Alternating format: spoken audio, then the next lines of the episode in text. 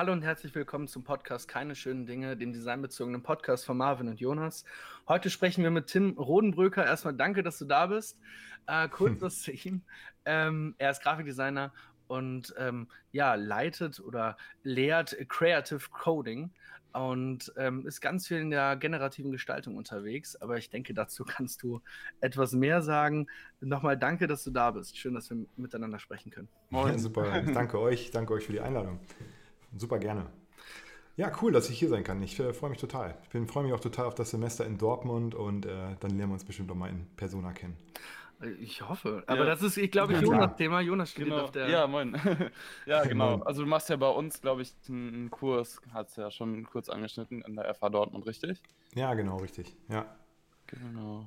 Cool. Nächstes Semester geht's los. Da äh, bin ich auch nicht nur in Dortmund, sondern auch an zwei anderen Hochschulen. Das wird super interessant. Krass, okay. Ja, Wahnsinn. Ähm, ja, Corona macht es möglich halt. Ne? ja, stimmt, stimmt, stimmt. Das geht mhm. dann online, oder was?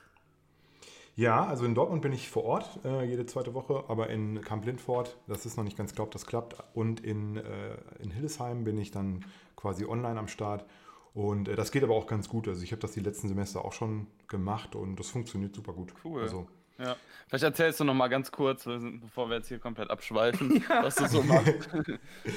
ja, ich bin im Grunde, ähm, äh, ich weiß nicht, wie weit ich jetzt vorne anfangen soll, aber ich bin im Grunde Grafikdesigner. Ich bin mit Grafikdesign groß geworden. Mein Vater hatte immer eine, eine Designagentur, zeitweise sehr erfolgreich ähm, und bin einfach so ein Agenturkind. Also in den 90er Jahren ähm, hat mein Vater Grafikdesign für Nahverkehrsunternehmen in Deutschland gemacht. Also wirklich für, für die Deutsche Bahn und für die größten ähm, Unternehmen aus diesem Bereich und hat da ja eigentlich so eine Marktführerposition gehabt auch. Und ähm, ja, ich habe halt wirklich so ein richtiges High mitbekommen, da wo, die, wo das Unternehmen meiner Eltern wirklich richtig abgegangen ist und wo wir auch super viele Leute eingestellt haben. Und dann eben nach der Wirtschaftskrise beziehungsweise nach dem 11. September ist es dann völlig den Bach runtergegangen und dann sind wir quasi bis kurz vor die Insolvenz runtergeschrumpft.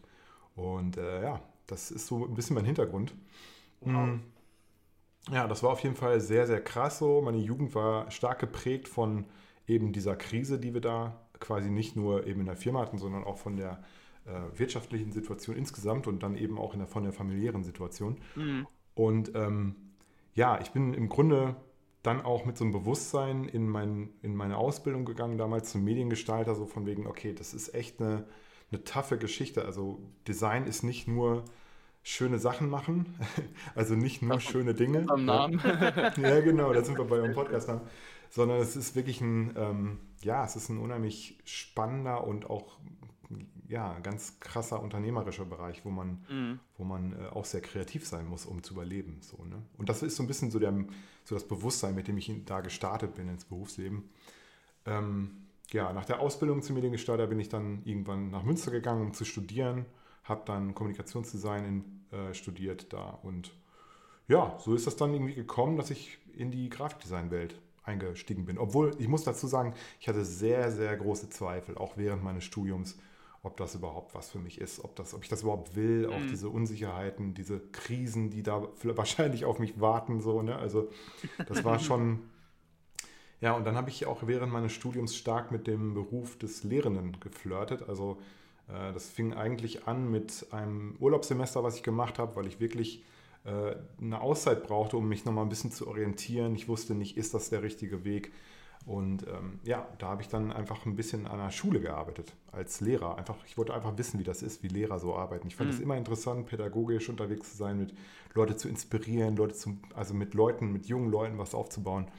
Ähm, und da ist dann die Entscheidung getroffen worden von mir, ja, ich will lehren das ist, seitdem brennt mein, ja, es ist eigentlich alles darauf ausgerichtet. Ich will einfach unterrichten, da habe ich Bock drauf, das ist mein Ding und ähm, ja. Cool. So. Wow. War das dann mhm. schon, also wo du da irgendwie dieses Urlaubssemester gemacht hast, auch schon irgendwie was mit Gestaltung oder war das so klassisch? Nö. Nee, ich, das war eine ganz äh, weirde Situation. Ich hatte die Chance, äh, weil ich ein jemanden kennengelernt habe, der ein sehr erfolgreicher Musiklehrer an einer Waldorfschule war. Der hat aber so riesen Theaterstücke gemacht, so mit 90 Schülern. Wow. Und der hat mich gefragt, so, ähm, und die wurden wirklich, europaweit kamen die Leute dann nach Schloss am Born in Paderborn, hier wo ich wohne, und haben sich das angeguckt und der hat mich gefragt, ob ich assistieren möchte. Während meines Urlaubssemesters hatte ich halt Zeit dafür. Und ich habe dann halt die ganze Broschürengestaltung gemacht dafür und ähm, habe das aber auch so fotografisch begleitet und habe dann auch da Unterricht gegeben, weil ich bin auch Musiker, also ich spiele verschiedene Instrumente, habe viel elektronische Musik produziert und ähm, habe dann da eben auch Percussion und Schlagzeugunterricht gegeben. Und ähm, ja, das war irgendwie total spannend. Ich habe so gemerkt, dass das funktioniert so mit mir und den Kids und als ich dann zurück in Münster war, habe ich dann entschieden, okay, ich muss jetzt hier gucken, dass ich irgendwie hier mal in die Kurse als mit reingucken kann, wie das eigentlich läuft. Und habe dann eben als Tutor dann zwei Jahre gearbeitet, noch bis ich meinen Abschluss gemacht habe. Ähm, Schön. Ja. Du sagtest gerade Kids, ähm, wie alt waren die ungefähr? Das waren richtig Jugendliche halt, ne? Also das waren irgendwie, die waren zwischen, weiß ich auch nicht, verschiedene Klassen da mir mhm. angeguckt mhm. und ich war mhm. irgendwie in der zweiten Klasse bis hin zur zehnten Klasse. Ach, also so jung. Okay. okay. Ja. Ja. Ja, genau. Crazy. Ja. ja, das war wirklich ein stranger Weg so. Und bis dahin war mir nicht ganz klar, was ich will, weil ich wusste halt, Agenturbusiness ist nicht so richtig meins. Also ich finde das cool, wenn man, ja, wenn man ein Studio hat, wo man seine Kunden hat, das macht richtig Bock, das mache ich ja auch im Moment, aber für mich war trotzdem klar so, ey, irgendwie ist das, die große Erfüllung liegt für mich eigentlich darin, äh, mit jungen Leuten zu arbeiten und mit denen die zu empowern halt auch. Ja. Mhm. Du sagtest gerade, du hast auch ein Studio. Äh, das wäre jetzt nämlich auch mal eine Frage gewesen. Äh, peilst ja. du langfristig äh, an, das hauptberuflich zu machen, also das Lehren? Oder möchtest du auch nebenbei dann noch, noch ein eigenes Studio haben oder sowas? Ich werde immer nebenbei ein eigenes Studio haben, weil dadurch eben auch ein Netzwerk am, ähm, besteht. So, mhm. Das sind Leute, mhm. die arbeiten ja. für mich äh, auch schon seit vielen Jahren jetzt. Da läuft die ganze Zeit laufender Jobs. Ich bin teilweise als Projektmanager äh, damit eingebaut und als äh, Creative Director manchmal auch. Mhm. Aber wir machen halt auch viel Web Development für Agenturen ähm, aus ganz Deutschland. Und das macht mir riesen Spaß, ich finde das super gut, aber mein Hauptaugenmerk werde ich in Zukunft auf die Lehre setzen, weil da fühle ich mich am meisten, äh, da fühle ich mich am meisten auch gebraucht und ähm, irgendwo auch richtig so. Äh, jetzt mal eine ähm, ja, ganz spitze Frage. Du sagtest jetzt gerade, du bist da irgendwie so als Projektmanager äh, mhm. tätig. Mhm. jetzt mal eine Frage, wie viel Designer ist man denn dann überhaupt noch? Ja, das ist die Frage, wie du Designer, äh, wie du das verstehst, das Wort. Ne? Also ich sag mal, ähm, Typografie ist für mich insgesamt ein unglaublich wichtiges Feld. Mhm. Und, ähm, aber Gestaltung ist ja überall, wenn man auch unternehmerisch mhm. unterwegs ist. Ähm, da gestaltest du ja ein Geschäftsmodell, da gestaltest du Netzwerke, ähm, da gestaltest du Beziehungen mit Kunden, mit Netzwerkpartnern. Alles ist Design, was das betrifft. Und ich finde, oh ja. genau da muss man auch den Designbegriff ähm, auch nochmal umdenken, zumindest wenn man eben dieses, dieses Grundstudium hinter sich hat. Mhm. Ähm, weil Gestaltung ist ja überall. So, das, ja. Mein Professor hat immer gesagt, du kannst nicht nicht gestalten quasi ja, oder Design. Super. Äh, und cool. auch ähm, Management ist gleich Design, weil du Unternehmen eben äh, designst in deren Funktion. Hundertprozentig. Ähm, en entsprechend ähm, wollte ich jetzt mal diese Frage stellen, auch wenn äh, die ein oder anderen ähm, äh, das irgendwie auch auf dem Schirm hatten, aber trotzdem dieses visuelle Gestalten fehlt ja da nehme ich an, oder? Ne, gar nicht, überhaupt nicht. Also ich gestalte sehr viel, ähm, also ich arbeite viel mit Designern zusammen und gucke, wie wir deren Konzepte, die sind dann eben eher so aus dem Kommunikationsdesign-Bereich, wir versuchen diese Konzepte eben ins Netz zu bringen, als Webseiten umzusetzen. Und ich mhm. bin dann eben Sparingspartner auf technischer Seite und muss kreative Lösungen äh, finden, um das UI, wie es eben, sage ich mal, aus der Agentur kommt, so umzusetzen, dass das halt richtig knallt und funktioniert. Und äh, das ist ganz viel Gestaltung, das ist ganz viel Typografie. Auch wenn ich jetzt nicht selber derjenige bin, der das in dieses Layout reinschreibt oder die, die, den Text setzt, aber äh, ich habe jeden Tag mit Typo zu tun. Und zum Beispiel meine eigene Webseite ist ja mein Projekt, also mein, mhm. mein, mein Riesenprojekt auch quasi. Und da gestalte ich auch quasi die ganze Zeit. Ne? Mhm. Ja. Das ist ein guter Punkt. Du hast ja, glaube ich, die Lernplattform quasi komplett selber gecodet auch? Also du hast gesagt, du mhm. nimmst dir jetzt nicht irgendwie wow. in irgendeine Plattform, die ist ja, also da gibt es ja genug Anbieter so, sondern machst ja. das irgendwie so dein, dein eigenes, ne? Ja. Wie kam es dazu? Also, äh, ja, da, da, schließt sich so ein bisschen der Kreis. Also, ich wollte ja die ganze Zeit unterrichten und ähm, ich habe halt gemerkt, dass Creative Coding ist gerade super gefragt. Also, es gibt halt wenig Leute, die das so auf hohem Niveau anbieten können, weil man einfach echt viele Jahre erstmal braucht, um da sage ich mal, sich zu orientieren. Es gibt halt keinen oder es gab vor mir wenig Leute, die wirklich, ähm, sage ich mal, für, für Kommunikationsdesigner so einen Weg aufgezeigt haben, weil Creative Coding ist ja mhm. erstmal alles. Du kannst alles damit machen. Okay. Völlig medienunabhängig. Und ich habe mir halt gesagt, so, ich will für meine Studenten auch, das kam auch aus meinen Lehraufträgen eben, äh, wollte ich eben eine Art ja, Curriculum entwickeln, sodass die auch online sich die Inhalte ziehen können. Und ähm, ja, das baue ich jetzt eben auch wirklich zur E-Learning-Plattform aus. Das heißt, es wird irgendwann, es gibt immer mehr Kurse. Ich arbeite täglich an den Inhalten. Ich habe ein großes Curriculum im Kopf und äh, will das jetzt sukzessive ausbauen und dann später auch verkaufen. Also, dass die Leute halt Abo, das, äh, ein Abo mhm, quasi ja. abschließen können. Das funktioniert jetzt auch schon über Patreon. Ähm, da habe ich auch schon einige Leute, die dann jetzt in dieser Community mit drin sind. Wir treffen uns auch regelmäßig, machen cool. diese QA-Sessions über Zoom. Die kommen aus der ganzen Welt. Also ich habe Leute aus wirklich allen Kontinenten, die jetzt diese Kurse machen und äh, das macht mhm. richtig Spaß. ja, cool. ja. Ja. Wow. Vielleicht können wir da später auch nochmal irgendwie drüber sprechen über Patreon und so. Ähm, vielleicht kannst du nochmal ganz kurz irgendwie so für dich erklären, was, was du unter Creative Coding definierst. Vielleicht für die oh, Leute, ja. die es jetzt noch nicht irgendwie unbedingt kennen. Oder ja, genau, fang klar. mal mit so, einer, mit so einer Kurzbeschreibung an. Ja, klar, gerne. Also ich kann es ganz kurz fassen. Creative Coding heißt Programmieren mit einer künstlerischen Absicht. Okay. also ähm, im Grunde ist es so, ähm, Creative Coding ist jetzt nichts, was designspezifisch äh, ist, sondern grundsätzlich ist Creative Coding eine Bewegung in der Kunst im Grunde oder in der Medienkunst, eine Entwicklung, wo Leute halt angefangen haben, mit Programmierung zu arbeiten. Das ist schon ganz alt, das gibt schon seit den 60er Jahren. Damals haben Leute mit Maschinencode, also wirklich mit, mit Lochkarten äh, Grafiken erstellt. Da gibt es so Pioniere wie Manfred Mohr oder Vera Mollner, die äh, damals wirklich ganz tolle neue Ideen da entwickelt haben, um Kunst vom Computer generieren zu lassen. Und ähm, da kommen wir jetzt auch eigentlich zu dem, zu dem anderen Keyword, was sehr wichtig zu verstehen ist, nämlich generatives Design. Generatives Design heißt, mit Creative Coding wird ein System programmiert, das Design erzeugen kann. Und die Regeln, äh, an das sich dieses System hält, wird mit Programmierung, werden mit Programmierung definiert. Und das ist eine super interessante Entwicklung, weil das ist, wird oft missverstanden als Mittel, um ja, eine bestimmte Art von Illustration zu machen oder eine bestimmte Art von ja, es wird, es wird oft einfach missverstanden als so eine Nische, aber eigentlich geht es hier um das Thema Designautomatisierung. Also wie kann ich quasi die Dinge, die wir heute noch ähm, mit einem UI, mit einer Maus äh, am Rechner machen, wie kann ich die automatisieren? Und das ist einfach eine Entwicklung, die, die passieren wird, da kommen wir nicht drum rum. Mhm, ähm, es wird ja schon immer mehr auch automatisiert. Auch in den Tools von Adobe gibt es immer mehr Optionen, da solche Sachen ähm, ja, automatisiert zu steuern. Und ähm, ja, Creative Coding ist eben für mich ein Weg, sich damit auch kritisch auseinanderzusetzen. Also nicht einfach nur der Konsument der Designsoftware zu sein und damit zu gestalten, sondern mit Creative Coding kriegt man eben das Rüstzeug und das Werkzeug an die Hand, um da zum einen andere und eigene Lösungen zu entwickeln, die auch ganz anders aussehen können als das, was man eigentlich mit InDesign und mhm. Photoshop und Illustrator gestaltet und eben auch einfach mal zu hinterfragen, wie funktioniert das eigentlich? Was ist eigentlich der Kern des Ganzen? Und das finde ich super, super interessant. Klingt total expressionistisch. Auf irgendeine Art und Weise. Creative Coding ist eine total künstlerische Bewegung weltweit. Es gibt zehntausende Menschen, in, die in diesen Facebook-Gruppen aktiv sind. Ähm, da gibt es Leute aus allen Disziplinen, Malerei, Grafikdesign, Graffiti, keine Ahnung. Also es ist ein unendlicher Bereich, Musikvideos, äh, künstliche Intelligenz. Das ist wirklich ein unbespieltes Feld und wow. das macht total Spaß, sich da auch einfach mal auszutoben und zu gucken, was es alles gibt. Also es ist eigentlich ein Ozean von neuen Möglichkeiten, der ähm, noch nicht richtig erforscht ist. Das klingt mega spannend. Ja. Auch ziemlich homogen, was das angeht. Also wenn da viele Leute aus vielen Disziplinen mitarbeiten, hm. dann hat ja jeder, äh, dadurch, dass er natürlich einen anderen Hintergrund hat, nochmal eine ganz andere Sichtweise darauf. Ich finde das total toll.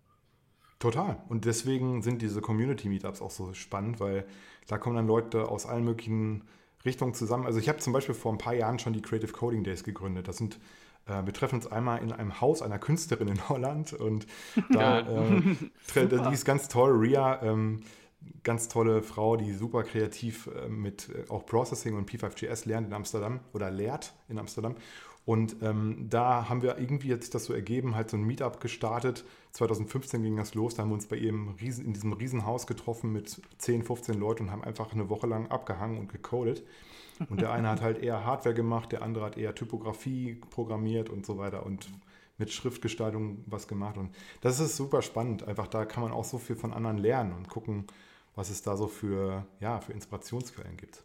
Mir stellt sich jetzt die Frage, ähm, wie du auf das Thema Coding gekommen bist, weil man das ja nicht unbedingt im Grafikdesign so lernt. Genau, richtig.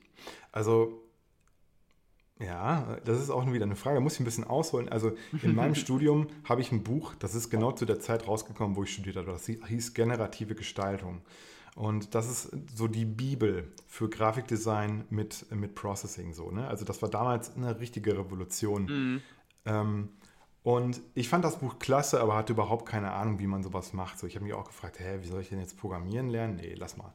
Ich hatte aber auch vorher schon ein bisschen mit Web-Development gemacht. Also ich hatte meine eigene Website immer irgendwie äh, mit experimentiert, ein paar Projekte aus dem Studium zu zeigen und so weiter. Das hat mir großen Spaß gemacht. Und dann bin ich nach Paderborn gezogen damals, ähm, auch wieder irgendwie beruflich, weil mein Vater hatte eine neue Firma gegründet und hatte mich gefragt, ob ich da Bock habe, da das Marketing zu machen. Das hat mir überhaupt keinen Spaß gemacht. Also ich finde das super furchtbar. Ähm, ich finde Marketing grundsätzlich ist äh, cool, aber mit meinen Eltern zu arbeiten war für mich da irgendwie auch schon tot. Mhm, kann ich verstehen. Es war einfach nach dem Studium so, okay, ich muss irgendwas machen und lass mal, ne, ich wusste, wollte halt nicht nach Berlin. Ähm, so die meisten. Kann ich verstehen. ja, und dann dachte ich mir, komm, ey, irgendwie war ich da auch so ein bisschen am überlegen, wie es weitergeht. Und gut, dann fand ich das eigentlich ganz cool, die Chance mit meinem Vater zusammen ein Unternehmen zu führen, einfach mal zu gucken, wie das funktioniert. Es war ja kein Grafikdesign mehr, es war was ganz anderes. Ach, und ich hatte halt komplette Sicherheiten. Also fand ich das cool und ähm, habe das gemacht und habe mich in der Zeit sehr stark auf meine elektronische Musik konzentriert. Also ich habe dann angefangen, mir von meinem Gehalt die ersten neuen Synthes zu kaufen und so ein Stuff und wollte halt so eine Live-Show mit äh, Analog-Instrumenten aufbauen. Und dann habe ich irgendwann hier in Paderborn Patrick getroffen. Und Patrick war ein, oder ist heute einer meiner besten Freunde. Patrick war damals ein relativ ähm, gelangweilter Designer, super erfolgreich in einer E-Commerce-Agentur, hat große Online-Shops gestaltet für Riesenmarken auch teilweise. Aber er war einfach so ein bisschen davon gelangweilt und sagte so, ja, ist ganz cool, aber die, die, Challenge fehlt und es war irgendwie auch alles ja. so krass kommerziell. Und dann haben wir irgendwie gesagt, ja, cool, dann lass uns doch mal überlegen, wie wir das zusammen machen. Und er hat dann die Visuals, wollte er dann machen für mein, äh, für mein Projekt. Nur da war natürlich die Frage, wie geht man das an? So, ne? Und Patrick hatte halt schon, seit er 16 ist, programmiert er schon. Das ist ein unglaublicher Developer, auch super erfolgreich inzwischen im Bereich Generativdesign. Mhm. Ähm, der hat dann halt angefangen mit Processing. Ich hatte ihm dann dieses Buch gezeigt, Generative Gestaltung. Ihr guckt doch mal hier, sieht doch geil aus und so, hast du nicht Bock drauf? Ähm, und dann hat er angefangen, Processing zu lernen. Und nach zwei Wochen hatte der die ersten Sketches am Start, mit denen man halt Live-Visuals machen konnte. Und das Coole war, dass sie halt direkt auf die Musik reagiert haben. Das heißt, mhm. ich habe halt, wir haben halt einen Stage-Sound gehabt und sobald irgendwie eine Bassdrum kam, passierte was auf den Visuals, die wir auf die Bühne projiziert haben. Und das haben wir mit Bordmitteln gemacht. Also wir hatten so einen sch relativ schlechten Beamer und einen Laptop und ich hatte mein Setup da und das war halt unglaublich geil so, ne? weil sowas kannte ich auch gar nicht. Ich habe mich viel da in dieser elektronischen Musik bewegt, aber ich kannte halt keine, kein, keine Formation, die halt wirklich Live-Visuals mit in so ein Bandprojekt drin, mhm. drin hatte. Und äh, dann haben wir ruckzuck echt super viele Bookings bekommen, weil die Leute haben das irgendwie mitbekommen und dann haben wir halt erst so lokal äh, gespielt, dann kam noch ein Drummer dazu, dann haben wir irgendwann auch in großen Locations gespielt, auch in Dortmund. Juicy Beats Festival hatten wir eine kleine Bühne mal. Äh, oder auch im Domizil haben wir einen Gig gehabt. Auch das war richtig Hammer so, ne? Mhm. Und ähm, ja, und irgendwann habe ich aber gemerkt, ey, Musik mache ich jetzt schon so lange und das, was Patrick macht, hat mich so fasziniert. Ich fand das so Hammer, wie der da mit Processing und damals ist er dann sogar auch noch auf 3GS umgestiegen und konnte dann quasi seine Visuals als Webseiten anlegen. Das war unglaublich. Ich fand das so krass und so inspirierend, dass ich gesagt habe, ey, ich muss das auch machen. So, und ähm, ja, und dann hat er, nachdem ich das Bandprojekt äh, auch gecancelt habe und ähm, ja, im Grunde wirklich kaputt gemacht habe auch, nachdem wir uns dann echt danach einmal hart gestritten haben. Ich war einfach super gelangweilt und ich hab, fand das einfach überflüssig für mich, Musik zu machen. Ich habe das nur noch wegen den Jungs gemacht so und dann habe ich gemerkt, ey, ich will das auch, ich will auch Creative Coding lernen. Und ja, und dann, wir, nachdem wir uns wieder vertragen hatten, äh, haben wir uns dann eine Hütte gemietet im Wald in äh, Witzenhausen und haben uns dann eine Woche eingeschlossen. So. Und Patrick hat mir die ganzen Basics erklärt. Wir hatten uns dann wieder vertragen. Ne? Und äh, ja, und seitdem bin ich on fire einfach. Ich habe dann auch übrigens mein kleines Studio, was ich habe, äh, der digitale Raum. Wir machen halt WordPress-Entwicklung für Agenturen und viel sehr stark mit so Frontend-Fokus habe ich halt ähm, schnell mich eben auch in andere Technologien arbeiten können. Also ich habe dann sehr schnell WordPress gelernt mhm. und äh, konnte auf einmal Frontend-Entwicklung ziemlich gut. Das ging alles super schnell.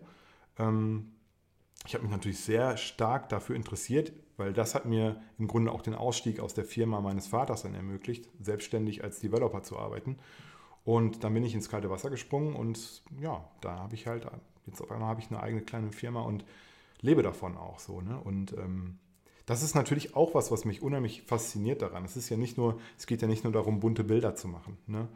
Äh, mhm. Es geht darum, dass man Perspektiven schafft für junge Leute. Und Programmieren ist aus meiner Sicht ein Werkzeug, um die Welt auch zu verstehen. Also auch die Welt der digitalen Produkte, mit denen ja, wir tagtäglich interagieren. Und das Verständnis über Programmierung ist aus meiner Sicht äh, eine total, äh, das ist einfach ein, ja, das ist ein Eye-Opener für viele ja. Dinge. Ich glaube auch, wenn man so dieses Prinzip dahinter irgendwie erstmal verstanden hat, jetzt egal welche Sprache, oder du sagtest ja auch gerade mit WordPress und so, mhm. dann ist es einfacher, diese anderen Sachen auch einfach zu lernen oder auch zu funktionieren, äh, zu verstehen, wie es dann funktioniert, oder? Absolut. Das ist ja das Spannende, weißt du, ich unterrichte jetzt, keine Ahnung, Processing und wir machen halt, wir machen halt Typografie damit und Basisgestaltungsthemen, aber im Grunde das Spannende daran ist halt dieser Moment, wo du merkst, Alter, ich kann jetzt Variablen, ich kann Loops, ich kann äh, und das ist die Basis von allem so. Ne? Also mhm. das ist im Grunde, das ist in jeder Programmiersprache ist das das Gleiche. Und das ist ja das wahnsinnig mhm. äh, Effektive daran. Äh, wenn du das einmal verstanden hast, kannst du jede Sprache auf einmal super schnell auch lernen. Ne? Weil die sind, das ist so wie, als wenn du mit verschiedenen Autos fahren lernst. So, ja, ne? klar. Ja. Und äh, das finde ich halt super, ne? Das finde ich super spannend. Und wenn man sich jetzt mal so als ähm, zum Beispiel UX oder UI-Designer ähm, diesen Sprachen vertraut macht, dann ähm, hilft das ja auch ungemein, wenn du jetzt Konzepte entwickelst, abzuschätzen, mhm. hey, ist das realistisch, was ich mir jetzt hier gerade ausdenke? Und ja. Ähm, das, das hilft ja auch ja. ungemein jetzt zum Beispiel bei, bei Website-Projekten oder bei etwas komplexeren Anwendungen. Definitiv.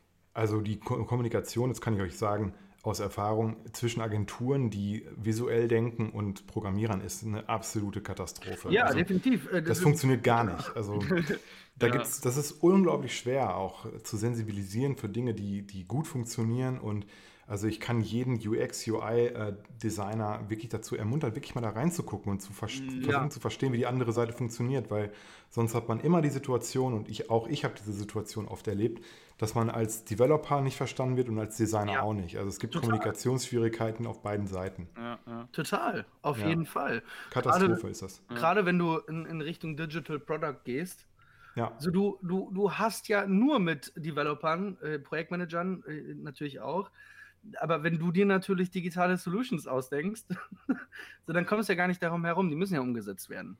Genau. Völlig richtig. Und es, vor allem geht es ja auch immer um Geld, ne? Das soll man auch nicht vergessen. Ja, also es ist ja immer eine Frage, äh, was kostet das? Und es richtig. gibt halt einfach, es gibt einfach bestimmte Sachen, die viel einfacher, viel, ähm, also viel, viel effektiver sind, auch ja. von der Entscheidung her. Und da den Kunden hinzuführen, auch als Developer. Ich kenne ja jetzt beide Seiten, aber ich bin natürlich auf der Developer-Seite und da den Kunden eben dahin zu führen, zu sagen, hey, pass auf, wenn wir das so machen, wird das exorbitant teurer, als wenn wir das so machen. Ja. Eben, aber, dann, ähm, aber deswegen nimmst du ja auch irgendwo so die, die Unternehmerbrille ein. Äh, ich selber wäre unzufrieden, wenn ich mich jetzt nur mit einer bestimmten, mit einem Teilaspekt einer Gestaltungsaufgabe ja. beschäftigen sollte. Ähm, ich versuche eher ähm, das große Ganze zu sehen, aber das ist natürlich auch Typsache. Also es gibt Leute, die, die wollen genau das und die haben da Bock drauf, die wollen ja nur Layout machen oder nur Frontend erstmal oder so. Es ist ja auch gut, sich erstmal an Sachen ranzufühlen. Aber für mich persönlich, ähm, ich finde es eigentlich besonders spannend, so das große Ganze zu gestalten und da zu gucken, äh, ja, wie wirken sich auch globale Entscheidungen auf die Details aus, zum Beispiel. Das finde ich super interessant. Mhm, ja. Style Guides zum Beispiel finde ich sehr, sehr interessant. So, ne? Halt in, das ist im Coding ja auch so, dass wenn man im CSS Style Sheet was ändert, dass sich das dann global auf dem ganzen Dokument ändert, auf jeder Unterseite. Ja.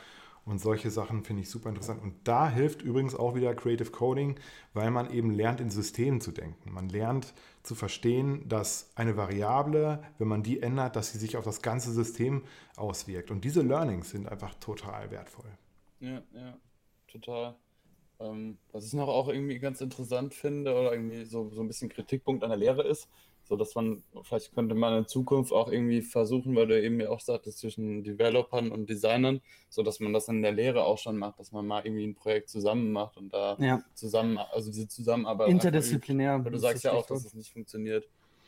Ja, aber das ist auch, also man darf das nicht, man darf das auch nicht unterschätzen. Das ist eine riesige Herausforderung und das mhm. kann Hochschulen ähm, geben schon ihr Bestes, ähm, auch gerade in Dortmund, um, um da wirklich, sage ich mal, den Studenten eine, eine super Gesamtbild zu vermitteln. So. Aber es ist halt einfach nicht ja. einfach. Und ich glaube, der Trick ist auch so ein bisschen darin, dass man, man darf nicht denken, dass man an so eine Hochschule kommt und dann gibt es für jeden Bereich einen Professor und man kann man lässt sich von denen einfach von Kurs zu Kurs schleifen und dann ist man am Ende ein, begabter äh, Designer oder ein, oder ein ausgebildeter Designer. Es geht um intrinsische Motivation ja. darum, dass man seinen eigenen Weg folgt und sagt, ich habe Bock auf das, also lerne ich das auch. Ne? Ja. Und das kann man nicht vermitteln, das ist ganz schwierig. Da, oder das kann man schon vermitteln, aber man möchte als Lehrender ja auch nicht mehr der Motivationstrainer sein. So, ne? Es geht darum, Studenten müssen verstehen, dass wenn sie erfolgreich werden wollen, dass sie dann selber aktiv werden müssen. Der ja. Professor ist nur ein Mentor. ist nur ein Baustein in diesem, ja, in diesem Lehrplan so. Ja. Vollkommen. Man sagt ja, man, man trennt ja immer äh, zwischen implizites und explizitem Wissen. Mhm. Design ist äh, zu, zu großer Natur implizit. Das ist wie Fahrradfahren im Prinzip. Es entsteht im Inneren. Zumindest. Genau, du musst es machen. Machen, machen, machen. Ja, Einfach ausprobieren und Erfahrung sammeln, scheitern. Ja. Ne? Also das ist eben genau der Punkt. Und ähm, das kannst du nicht lernen, indem du. Das ist ja was anderes als Medizin. Ja, wahrscheinlich ist das genau das, was du gerade gemeint hast. Ne? Medizin, Vollkommen. Also meine, ja. äh, oder die, das, was ja uns immer beigebracht wird, äh, auch mhm. an den Hochschulen, ist ja, hey, du kannst ja ein Buch über Design lesen. Mhm. Äh, das, ist, das ist auch schön und gut. Du kannst ja. es auswendig lernen, aber das macht dich nicht zu einem Designer. Ja, genau. Fertig aus. Ja, genau, richtig. Das ist so. Ja. Ja, das ist spannend, aber das ist ja auch das Coole am Design. Ne? Es ja, ist halt einfach keine, es ist keine trockene Wissenschaft. Ich meine auch nichts gegen Wissenschaften. Ich finde das alles spannend. Mhm. Ich möchte sowieso am liebsten alles machen, aber das geht nicht. ähm, nee, Design ist einfach etwas, was auch viel mit Lebenserfahrung zu tun hat, mit Kommunikation, mit Charakter, mit äh, Netzwerken, mit Leuten, die man kennenlernt, mit, mit Ausrichtung und Interessen, die man hat. Also da wird der Mensch auch wirklich selber zum ganz wichtigen Faktor, ne? wo, wo der hinstrebt. So. Und das mhm. finde ich super interessant. Ähm, du hast ja schon eben, oder eben schon mal angeschnitten, dass du jetzt auch einen Kurs gibst. Und den mhm. gibt es ja auch sozusagen auf deiner Website. Ähm, verknüpft mit Bauhaus. Finde ich auch erstmal sehr spannend, weil ähm, ich sag mal, ja. Coding war ja da noch nicht so ein Thema und diese Grundlagen der Gestaltung sind ja irgendwie auch etwa ziemlich gleich geblieben. Ja, genau. so eine Formfarbe und so, das hat sich ja bis heute durchgesetzt. Würdest du dann sagen, irgendwie so, dass äh, Coding einfach so als neues Material dazugekommen ist? Mm, ja, kann man, ich denke, das kann man in etwa so sagen. Also, ähm, ich würde nicht sagen, dass es dazugekommen ist, sondern dass es so inzwischen so viel Raum einnimmt, dass es eigentlich das andere wirklich ähm, oder viele andere Dinge, die damals gelehrt wurden, fast in die in so eine Ecke drängt. Ja. Also es, es, spielt eine sehr große Rolle. Ne? Ich würde jetzt nicht sagen, dass es die wichtigste Rolle von allen, aber Programmieren und Software ähm, ist halt etwas, was unseren Alltag enorm prägt. Äh, genauso wie Produkte, die, die gestaltet werden müssen. Ne? Und ähm, also ich meine jetzt physische Produkte. Aber Software ist eben auch ein ganz neuer Bereich und der ist super komplex und deswegen muss, müsste der, wenn heute das Bauhaus gegründet würde, würde der eine große Rolle spielen. Und deswegen war das auch der Hintergrund. Also für mich ist halt die Grundlehre und die elementare Gestaltung, das habe ich auch, da habe ich auch lange als Tutor in, in Münster gearbeitet und mhm. sehr begeistert Grundlagen. Äh, mitgemacht. Genau, Grundlagen haben mich immer sehr inspiriert und interessiert. Ja. Und das ist genau das richtige Werkzeug. Weißt du, ich will halt den Studenten durch die Grundlagen zum einen eben ästhetisches Empfinden ähm, beibringen, wobei sie sich das eigentlich selber beibringen durch Experimente mhm. und eben auch die Grundlagen in der Programmierung. Und das ist, glaube ich, eine super Kombination, wenn beides möglichst einfach bleibt, also nicht zu viel, nichts mit Typografie oder so, sondern wirklich erstmal sich die Basics angucken. Ja, ja, total. Ja. Und äh, vielleicht kannst du noch mal kurz zu dem äh, Konzept von dem Kurs ein bisschen was erzählen. Ja. Ja, ihr habt das eigentlich gerade schon perfekt zusammengefasst.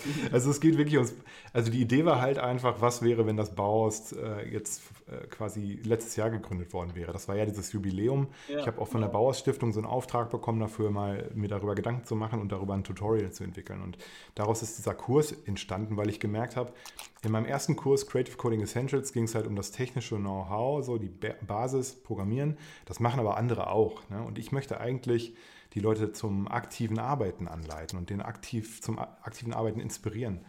Und deswegen ähm, habe ich halt äh, Aufgabenstellungen formuliert, ganz kleine Aufgabenstellungen, sich mit bestimmten abstrakten Dingen zu beschäftigen, wie zum Beispiel Kontrasten oder äh, abstrakten Worten wie Rhythmus oder Material oder so und darüber nachzudenken, wie kann ich das jetzt äh, semantisch quasi mit Creative Coding umsetzen und, und thematisieren. Ne? Und ja, das ist eigentlich so die Idee. Es geht ums, ums aktive Arbeiten mit Code und ähm, wirklich selbst Erfahrungen machen, statt das einfach nur frontal zu unterrichten. Das ist mir total ja. wichtig. Ja, das, das, unterscheidet ja auch irgendwie so äh, das, das klassische WordPress-Development, weil man da ja immer irgendwie das Endergebnis ähm, vor Augen hat, was mhm. ja genau bei dieser Kunst eben ja gar nicht so im Vordergrund steht. Genau. So, ja. so verstehe ich das. Das ist Creative Coding. Also zumindest am Anfang. Am Anfang ist es halt so, du machst was und bist jedes Mal so geflasht und denkst, wow, okay, was passiert jetzt auf meinem Bildschirm so, ne? Also das ist halt irgendwie, du gibst da was ein und änderst einen Wert und dann sieht es halt irgendwie komplett anders aus als vorher. Und das ist dadurch aber auch ein wunderbarer Weg, um explorativ und spielerisch eben diese Techniken zu lernen. Und bei der richtigen Softwareentwicklung, als also zum Beispiel bei der WordPress-Entwicklung von komplexen Webseiten, da musst du das strategisch durchplanen, da musst du ein Pflichten- und Lastenheft machen für beide Seiten. Das ist wirklich alles richtig ähm, ja, dass der Plan aufgeht am Ende. Ne? Und beim Creative Coding wird genau dieses Prinzip ähm, umgekehrt. Und da geht es einfach darum, dass man spielerisch sich der Sache nähert. das mhm. öffnet aber auch wieder Creative Coding oder Programmieren grundsätzlich für eine ganz neue Zielgruppe, nämlich Gestalter und Kreative, die über visuelle Reize lernen.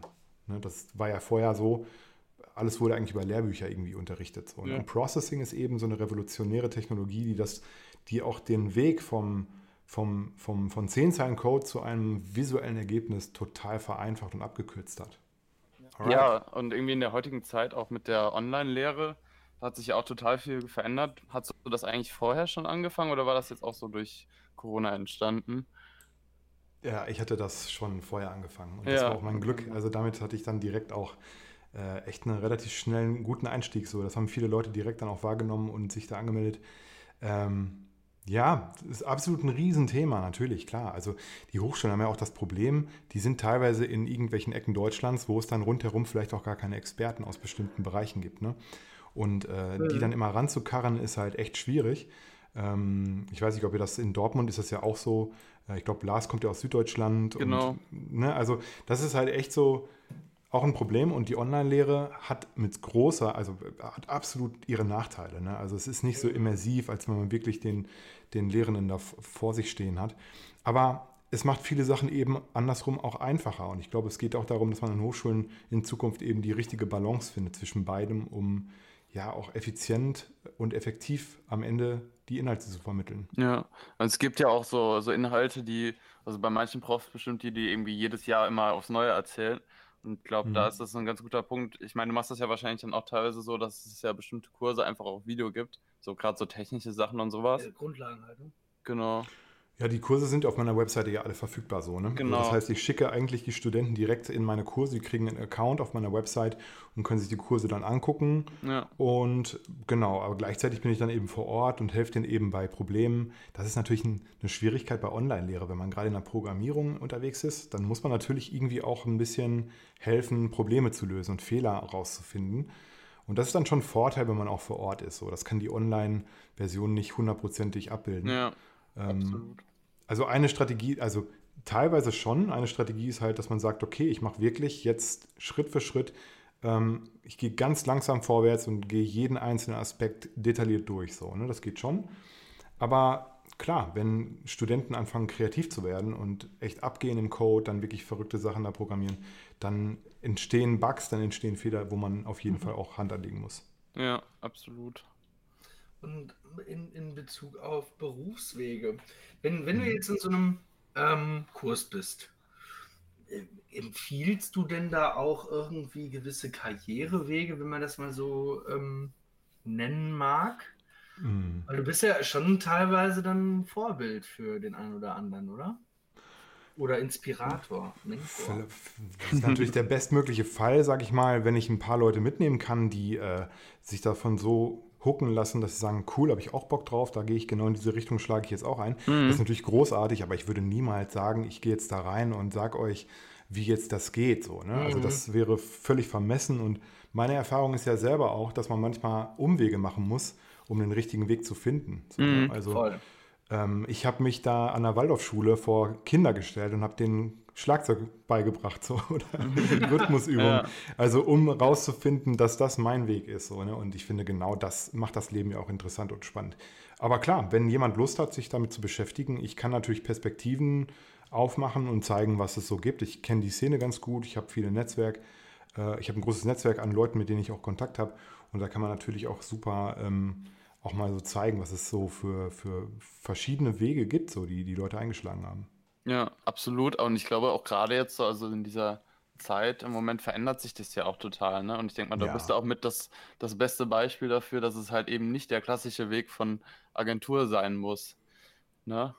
Ja, das finde ich zum Beispiel auch super interessant, die äh, Überlegungen, was, also wir haben ja eben darüber, darüber, gesprochen, dass Design ja viel mehr ist als das, was in Agenturen passiert. Ne? Mhm. Ja. Und ähm, also mit Sicherheit wird ein Großteil der Absolventen erstmal auch in Agenturen arbeiten. Aber es ist trotzdem interessant, dafür sensibilisiert zu sein, dass Agenturen auch Systeme sind, die gestaltet werden müssen. Ja. Und dass es am Ende Unternehmen sind, die, ähm, ja, auf, dass man auch selber ein Unternehmen gründen kann. Ne? Und also das finde ich super, super spannend. Auch, ja. das habe ich, glaube ich, eben auch schon mal gesagt, aber das finde ich auch spannend an der Programmierung, weil Programmierung lehrt dich in Systemen zu denken. Okay. Ja, und auch da wirklich ähm, jenseits des Codes auch mal eine Vogelperspektive einzu, äh, einzunehmen und zu, von oben drauf zu gucken. Das habe ich absolut durch Programmierung gelernt. Also das äh, ist sehr spannend, finde ich. Krass. Schöner ja. Side-Effekt. Das ist ein schöner Punkt auf jeden Fall. Ja, definitiv. Mhm. Ja, finde ich auch, finde ich auch. Ich, find, ich finde sowieso, man, man, man verliert sich als Gestalter teilweise, also mir geht es natürlich genauso, in, in vielerlei Kleinigkeiten, was mhm. den Blick von ganz oben total erschwert, teilweise. Weißt du? Ja, aber das ist wichtig, dass es Leute gibt, die sich mit diesen Kleinigkeiten beschäftigen. Ja, auf jeden ne? Fall. Ja? Weil wenn man nur den Vogel, also ich habe ja die große Herausforderung, ich baue diese Plattform zum Beispiel, meine Webseite komplett selbst.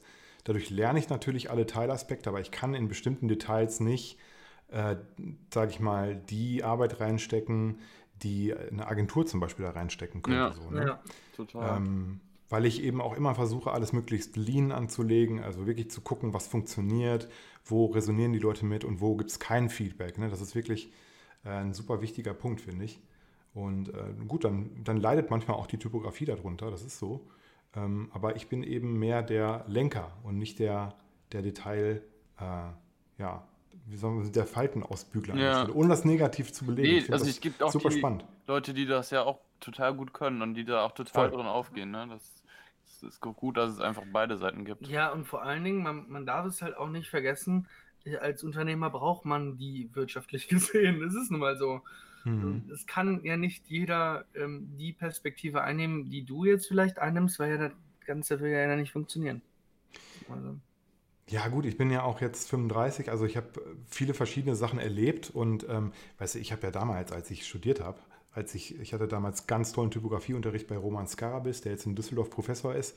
Also das war einer der inspirierendsten Menschen an der Fachhochschule Münster damals für mich. Mhm. Ähm, der hat aus mir einen absoluten Type-Nerd gemacht damals. So, ich war richtig verliebt in Helvetica und Schweizer Typografie. Ich habe mich wirklich nur damit beschäftigt und ich habe mich da völlig reingekniet so, ne? Aber irgendwann ist man dann damit auch fertig und sagt, okay, jetzt ja. kommt was Neues so, ne? Und ähm, es ist aber trotzdem wichtig, dass man sich das anguckt. Gerade äh, was auch wichtig ist, finde ich, in der Welt der Gestaltung, ist Typografie ist ja auch so eine Art Modell, ähm, wo man ganz, ganz viel über Gestaltung lernt, insgesamt so. Ja. Also, das hat Steve Jobs auch mal gesagt. Also er hat sich sehr für Typografie interessiert, weil man daran eben viel über Design lernt. Und das ist, das kann ich nur unterstreichen. Typografie ist super interessant und es macht total Sinn, sich da richtig tief mal reinzudingen, um zu gucken, äh, wie Design funktioniert. Ja, absolut. Also ja. Von, von den ganz kleinen Details bis zum ganz großen. Ne? Da kann man sich auf jeden Fall sehr viel abschauen.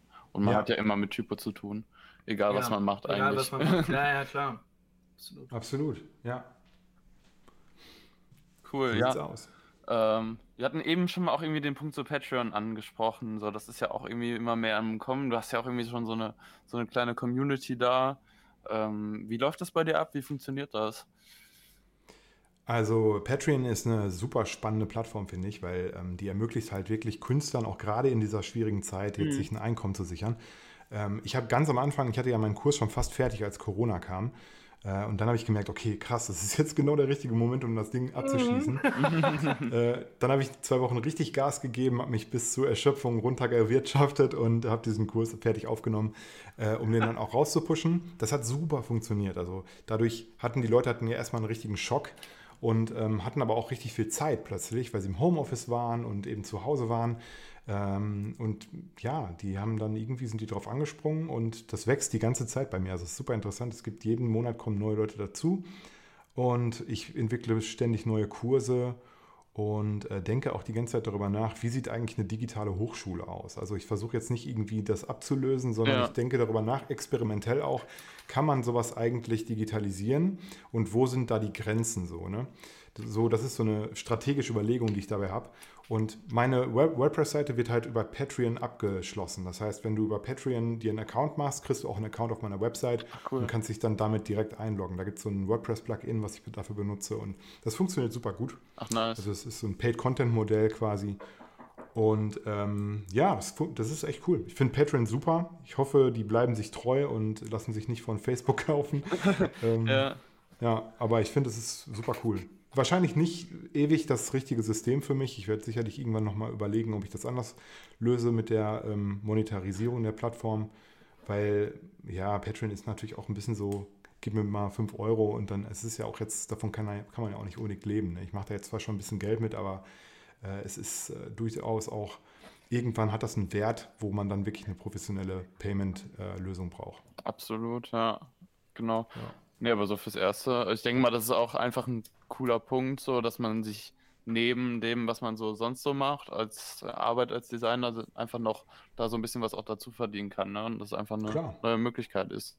Du musst dir quasi, ja, das ist ja super spannend. Du kannst dir mit Patreon ein Mikro-Geschäftsmodell überlegen ne? und mhm. gucken, mhm. wie kriege ich eigentlich da Geld verdient. Du hast null Risiko, weil meistens sind die kreativen Leistungen ja erstmal nur mit Zeitinvest ähm, verbunden so. Das heißt, du kannst eigentlich überlegen, okay, cool, ich habe Bock auf Type Design, also mache ich eigene Schriften und versuche die mal bei Patreon zu verkaufen. Oder ich, äh, ich meine, es gibt da Leute, die machen äh, Seitenmalerei. Ähm, äh, Kurse und Tutorials, die haben 20.000, 30.000 Dollar im Monat, die sie da verdienen. So, ne? Das ist krass. Also die Plattform hat ein heftiges Potenzial und ich, das ist echt crazy. Das ist unglaublich. Ja. Also, ja. Total. Ne? Aber passt auch voll wieder in unsere Zeit mit Globalisierung und so, ne? dass man wirklich sich dann auch ja. da auf der ganzen Welt connecten kann.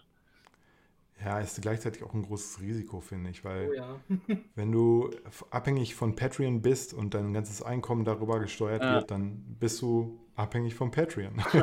also okay. das ist halt schlecht, ne? Also ich versuche ja. mich halt grundsätzlich, und das ist auch eine Philosophie aus der Softwareentwicklung, immer von Abhängigkeiten zu lösen und was ich selber lösen kann für mich mit einer eigenen Lösung, das versuche ich äh, auch selbst zu bauen, statt mich da irgendwie mit Plugins voll zu. Genau, genau das Thema Software eben ähm, rein, weil ja. du dich nicht von anderen Softwaren äh, abhängig machst.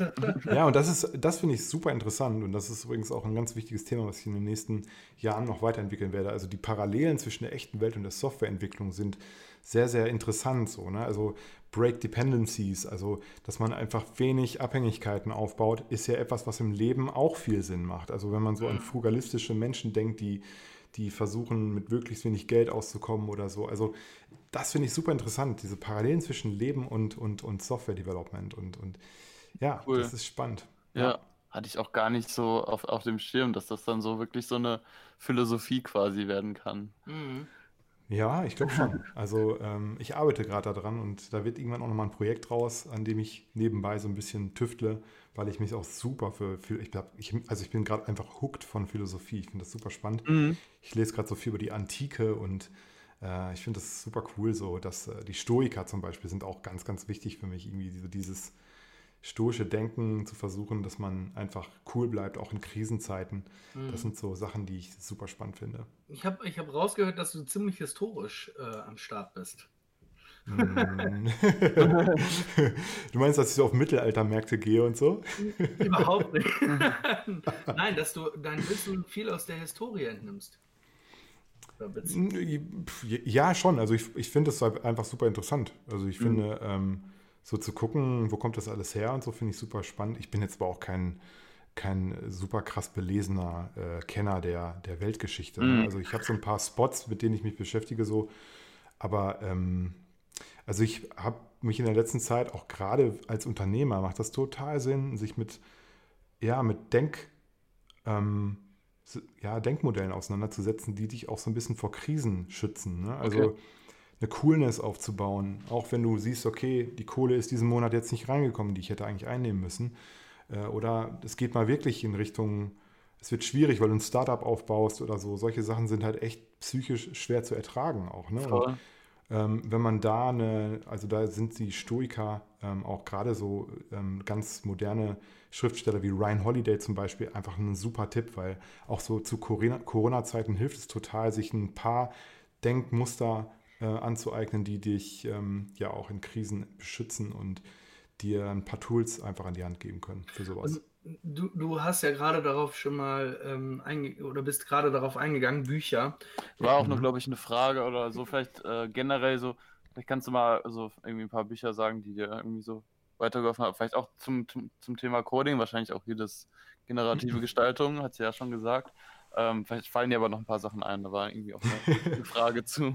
Ja, also ich finde, was das beste Buch ähm, ist mein Mauspad. Und das habe ich hier, das ist nicht das beste Buch natürlich, aber es ist für mich ein ganz, ganz wichtiges Buch. Und das heißt To Do, die neue Rolle der Gestaltung in einer veränderten Welt von Florian Pfeffer. Ja, das ah, ist ja. sehr geil. Das lese ich gerade zufällig. Ach, wie witzig, ja, guck an. Äh, also ich bin fast durch. So, Super. Es ist so geil.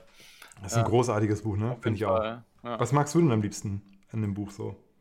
Auch diese, also es ist halt so verschiedene Perspektiven einfach aufzeigt aus so unterschiedlichen Bereichen oder wie man halt mit verschiedenen Methoden an Sachen rangeht. Aber es ist auch so unterschiedlich. Also ich habe jetzt noch keinen kein Favorite als, als Beispiel. Aber ja, ich auch, ich auch nicht, aber ich finde, dieses Buch ist einfach, das, das kommuniziert eine Denkweise, äh, Kreativität viel größer zu denken als, als nur in der, in der Gestaltung so. Ne? Und das finde ich äh, total interessant und inspirierend. Äh, ich, der Typ ist Rolle, auch super sympathisch, finde ich. Die Rolle des cool. Designers irgendwie so in der, in der Zukunft oder wie man Design oder eine Designagentur in der Zukunft einfach denken kann.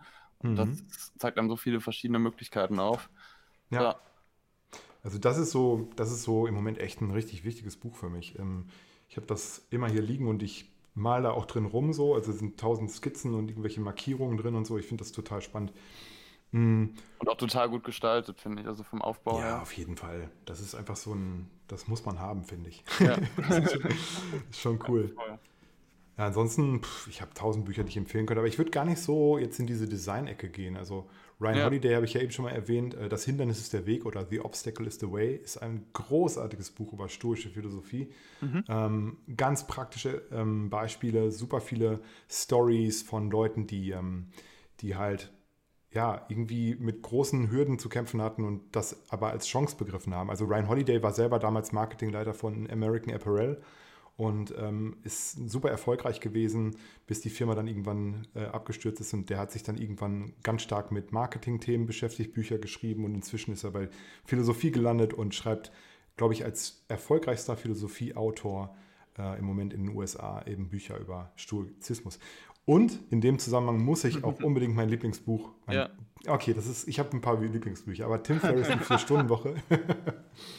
Tim Ferriss, die Vier-Stunden-Woche ist einfach großartig. Mhm. Ah, also, kenne ich auch, ja. ja. Das ist einfach mega. Also da auch umzudenken, so, ne, auch bestimmte Prinzipien aus der, aus der Unternehmensführung, aus, dem, aus der Startup-Welt zu, zu nehmen. Und ähm, ah, und Jaron Lanier ist auch super cool. Ich habe gerade ja. irgendwie 10 Reasons Why You Should Cancel All Your, ja, ja. Quit All Your Social Media Accounts. Jaron Lanier, diese großartige Netflix-Doku, die gerade läuft über oh, Social Media. Kann ich auch sehr empfehlen. Mein Gott, ich könnte euch jetzt meine Audible-Liste rüber schicken. Ich habe nämlich ganz viele Bücher, die ich ja, schick mal rüber. Also, ja. ähm, äh, Ten Reasons Why You Cancel Social Media oder wie auch immer. Da, da, das war einer meiner Hauptlektüren ähm, in einer Facharbeit in meiner ähm, cool. Uni. Hammerbuch. Hammer. Ja, total. Der Typ ist super, ne? Also. Ja, definitiv. Der deckt, also man hat das Gefühl, der hat es einfach geschnallt und ähm, ja, es ist ja auch krass, wie abhängig man von von, von Social Media wird. Auch ich, überlegt euch mal, theoretisch bin ich von Instagram abhängig, weil wenn Instagram meinen Kanal, auf dem ich ja meine ganzen Leute erreiche, jetzt sage ich mal aus irgendwelchen Gründen äh, cutten würde, so, dann wäre ich halt hätte ich ein Riesenproblem. So, dann würde ich meine E-Learning-Plattform so in der Form nicht weiterführen können.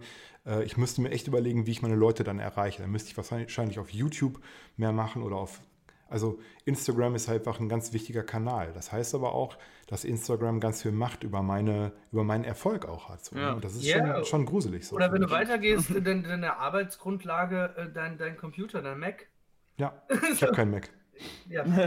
Ich habe auch keinen Windows-Rechner. Also ich habe inzwischen Linux. Ach ja, weil, genau wegen diesen, aus diesen Gründen, weil ich das interessant finde, Alternativen auszuprobieren. Linux, mein Computer hat 500 Euro gekostet ähm, weil mir dreimal hintereinander ein Mac kaputt gegangen ist und der Service das nicht gebacken gekriegt hat, mhm. den zu reparieren, war ich so frustriert. Da habe ich gedacht, okay, jetzt probiere ich mal was ganz anderes und habe dann Linux-Rechner mal hier aufgebaut. Es funktioniert super, super gut. Also perfekter Computer, super Betriebssystem. Ubuntu kann ich nur empfehlen. Ja, ja. ja sag mir auch was. Auf jeden Fall. Also ich glaube, so im Development ist das schon, schon mehr auch gang und gäbe so, aber ich glaube, so im Design ist das auf jeden Fall nicht so ja, da gibt es ja dann, dann, Programme, die laufen dann ja. unter Mac oder. Äh, genau. Unter Adobe läuft nicht unter Ubuntu, das funktioniert nicht. Das ist halt das größte Problem. Wenn ah, Adobe ah, okay. auf Ubuntu laufen würde, dann wäre das alles überhaupt gar nicht mehr schlimm. Aber dadurch kriegt man natürlich auch Gedanken in Gang. Mhm. Äh, so, wie mache ich mich davon abhängig? Also ich gestalte jetzt zum Beispiel alles in Figma. Figma ist ein super Hammerprogramm. So. Mhm. Also, also du, gar, du, machst gar nichts mehr mit Adobe tatsächlich? Nee, ich habe keine Adobe-Programme Crazy, mehr. okay. ja. ja. Okay, nee, aber das, das merke ich auch, dass da, also mit Figma, wie du schon gesagt hast, ja. da gibt es ja auch mittlerweile Affinity, da gibt es ja auf jeden Fall schon ein paar Alternativen, die dann auch nicht unbedingt das, das Abo anbieten. Ne? Nee, bei, bei mir in der, in der Firma, wo ich arbeite, da, ben, da benutzen wir auch kein Adobe. Gar nee, echt nicht? Nein, Krass, okay. nee, also ich, ich muss auch dazu sagen, wir sind Konzepter, ähm, also, mhm. also UX ähm, äh, im, im, im ganzen Kern, da benutzt du dann Miro, ähm, und äh, mhm, Figma cool. und, andere Tools. Da brauchst du keinen Photoshop. Wofür auch? Ja, super spannend. Ne? Also ich finde das super interessant. Also die haben dann mit ihrem Abo-Modell auf jeden Fall sich auch ganz schön ausgebotet bei vielen Leuten. Ne? Ja, also, natürlich. Ist so, ja. ja. Und Open Source, ne, muss man auch sagen, da gibt es halt wirklich viele coole äh, Lösungen. So, ne? Figma ist zwar nicht Open Source, aber ich kann jetzt mit Figma, ich habe ein paar von meinen Agenturkunden jetzt dahin gebracht, Figma zu benutzen und wir können jetzt auf einmal, das ging vorher nicht, weil die nur PDF-Dateien geliefert haben, ja. können wir gemeinsam in so einem Dokument gestalten und Sachen hin und her schieben beim Telefonieren. Das ist halt Hammer, ne? Das ist schon das kollaboratives ist, das ist so ein bisschen der, der Punkt bei Adobe irgendwie, dass ich dann mir denke, so ja, du hast dann irgendwelche Kunden, die dann sowieso noch dann irgendwie mit diesem Programm öffnen und dann kannst du halt die Datei nicht mehr aufmachen oder so. Ja, das, das, ist ein Problem, das ist halt das, der, der, das Doofe, wenn du so ein Monopol bist, weil du dich dann äh, äh, entsprechend des Marktes auch jetzt nicht mehr so unglaublich weiterentwickelst. Und das ja. war ja bei Adobe das, das große ja. Ding, dass das Sketch äh, ja quasi das UI-Design äh, komplett übernommen hat als Software und mhm. dann so notgedrungen so ein XD erscheint. Ne, was, ja, genau. dem Ganzen ja null gerecht wird. Also sorry, XD ist, ist ähm, ist nicht Ist schon mal auf jeden Fall nochmal ein Fortschritt zu den anderen Adobe-Programmen, finde ich, weil es doch etwas intuitiver, intuitiver ist. Ja. Als, ja aber, aber, die haben keine Chance gegen Figma zum Beispiel. Ja, und ja. InVision so. und so gibt es ja auch mittlerweile. Ne? Ja, aber InVision, Figma kann das halt alles, was InVision zum Beispiel auch okay. kann. Ja, ja. richtig, also, also Prototyping am, am Ende des Tages, ne? Ich finde das super interessant, dass da einfach, da passiert jetzt, da wird jetzt Druck im Markt aufgebaut, so, ne? Auf einmal kommen da so Startups, die so richtig Hammerlösungen aufbauen, weil sie auch diesen ganzen Rattenschwanz nicht mit sich her, äh, mit ja. sich rumschleppen, so, ne? Und Figma, erst war Sketch, da habe ich gedacht, wow, Sketch ist die Lösung für alles. Und dann kam auf einmal Figma, wo ich dann ja. gesehen habe, okay, jetzt äh, wird es richtig interessant, weil kollaboratives Arbeiten, die Software ist komplett umsonst. Also ich arbeite schon die ganze Zeit mit der Free-Version von Figma, weil ich keine Teams brauche. Ähm, genauso wie Trello ist auch noch so ein Tool, was ich ja. unglaublich krass finde. So, ne? Also genau. revolutioniert einfach alles. Trello ja. oder das ganze Thema Confluence, Jira und so. Ja, ja, ja. Das ist unglaublich so. so ne? geil, also, ja. Oder du ja. hast ja eben auch schon, schon Miro gesagt, wo du auch irgendwie dann. Ja, digitale Workshops. Ja. Ey, was meinst du denn, was wir jetzt ähm, in, in den, in den Corona-Zeiten, denkst du, da, da finden keine Workshops statt? Von wegen. Also, das läuft ja alles über digitale Tools. Ja, klar. Die Leute und, wollen ja weiterarbeiten. Ne? Ja, voll, ja. klar. Gerade jetzt äh, wird ja jedem bewusst, wie wichtig sowas ist. Und mhm. demnach, mhm. äh, ich, ich hätte gerne die Frage eben gestellt, aber du hast sie ja schon mehr oder weniger beantwortet ob dein Online-Kurs jetzt in Zeiten von Corona, der, der, ist ja größer geworden. Und genau das ist ja das Ding. Ja. Ja, klar, voll. Also ich meine, man sitzt sowieso am Rechner, man hat den zu Hause, ja. die Leute wollen sich weiterentwickeln. Ähm, Coding ist eine verheißungsvolle Technologie. Also das ist schon, äh, klar, total. Ich baue auch die ganze Zeit an diesem Curriculum wie so ein Bekloppter. Also ich bin da die ganze Zeit am überlegen. Also ich habe da so ein riesen Dokument einfach, wo ganz viele Kurse jetzt auch schon vorgezeichnet sind. Also ich habe jetzt zehn Kurse da drin oder so. Und ich habe jetzt erst drei online. Ähm, der vierte ist gerade in Arbeit. Also das ist so, das ist eigentlich ein Projekt für mehrere Jahre auch so. Ja. Und ja, das ist, äh, aber ist cool. Ich finde es super spannend und ähm, Ich würde auch gerne mal wissen, was ihr dazu sagt. Also ich würde super gerne mal eure Meinung zu meiner E-Learning-Plattform hören. Also wenn ihr da mal irgendwie reingeht und mir ein bisschen Feedback gebt, sagt, okay, das ist cool, das ist nicht so cool, da freue ich. Ich freue mich immer total, wenn Leute mir da so ein bisschen was zurückgeben. Also ja. an, an Feedback geben einfach. Ne? Ja. ja, voll. Das lebt ja davon. Klar. Ja, das finde ich echt cool. Ja, ich schicke euch gleich mal einen Account, dann könnt ihr euch mal einloggen. Ja, sehr genau. gerne. Sehr gerne. Ja, ansonsten äh, vielleicht nochmal so zum Abschluss, du kannst ja nochmal sagen, irgendwie, wo man dich nochmal so irgendwie findet. Du hast ja auch noch eine, eine Facebook-Gruppe oder so, ne?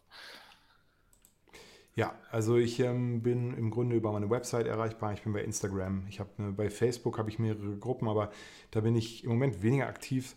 Ähm, Patreon ist natürlich die Plattform, wo ich mit meinen äh, Supportern irgendwie kommuniziere. Ja. Und ja, ich würde sagen, das ist schon eine ganze Menge. Da kann man schon viel. Ähm, und YouTube habe ich natürlich auch einige Tutorials. Es, es sind, gibt nicht nur ähm, äh, kostenpflichtige Kurse, die bei Patreon quasi bezahlt werden, sondern es gibt auch einige Tutorials, die ihr bei YouTube sehen könnt. Und auf meiner Webseite gibt es dazu die ganzen Code-Snippets. Also das ist, glaube ich, ein ganz guter Einstieg. Ja, cool. Cool. Und dann bald an der FH wahrscheinlich auch.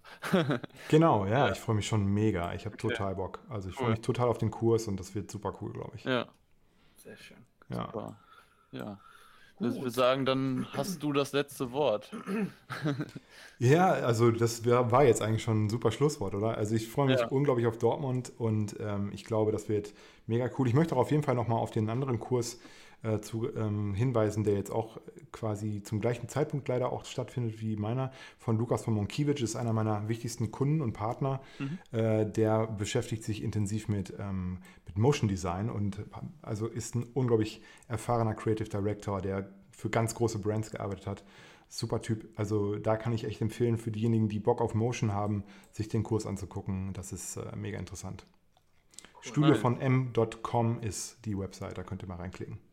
Sehr cool, ja. Okay. Vielen Dank, dass du da warst. Auf jeden Fall. Super gern. Sehr Danke für die Einladung. Ich habe mich sehr gefreut. ja. Sehr schön. Gut, in diesem cool. Sinne, wir wünschen euch alle ein, ähm, eine gute Woche. Genau. Und bis zum nächsten Mal. Bis dann. Bis dann. Ciao, Tschüss. ciao.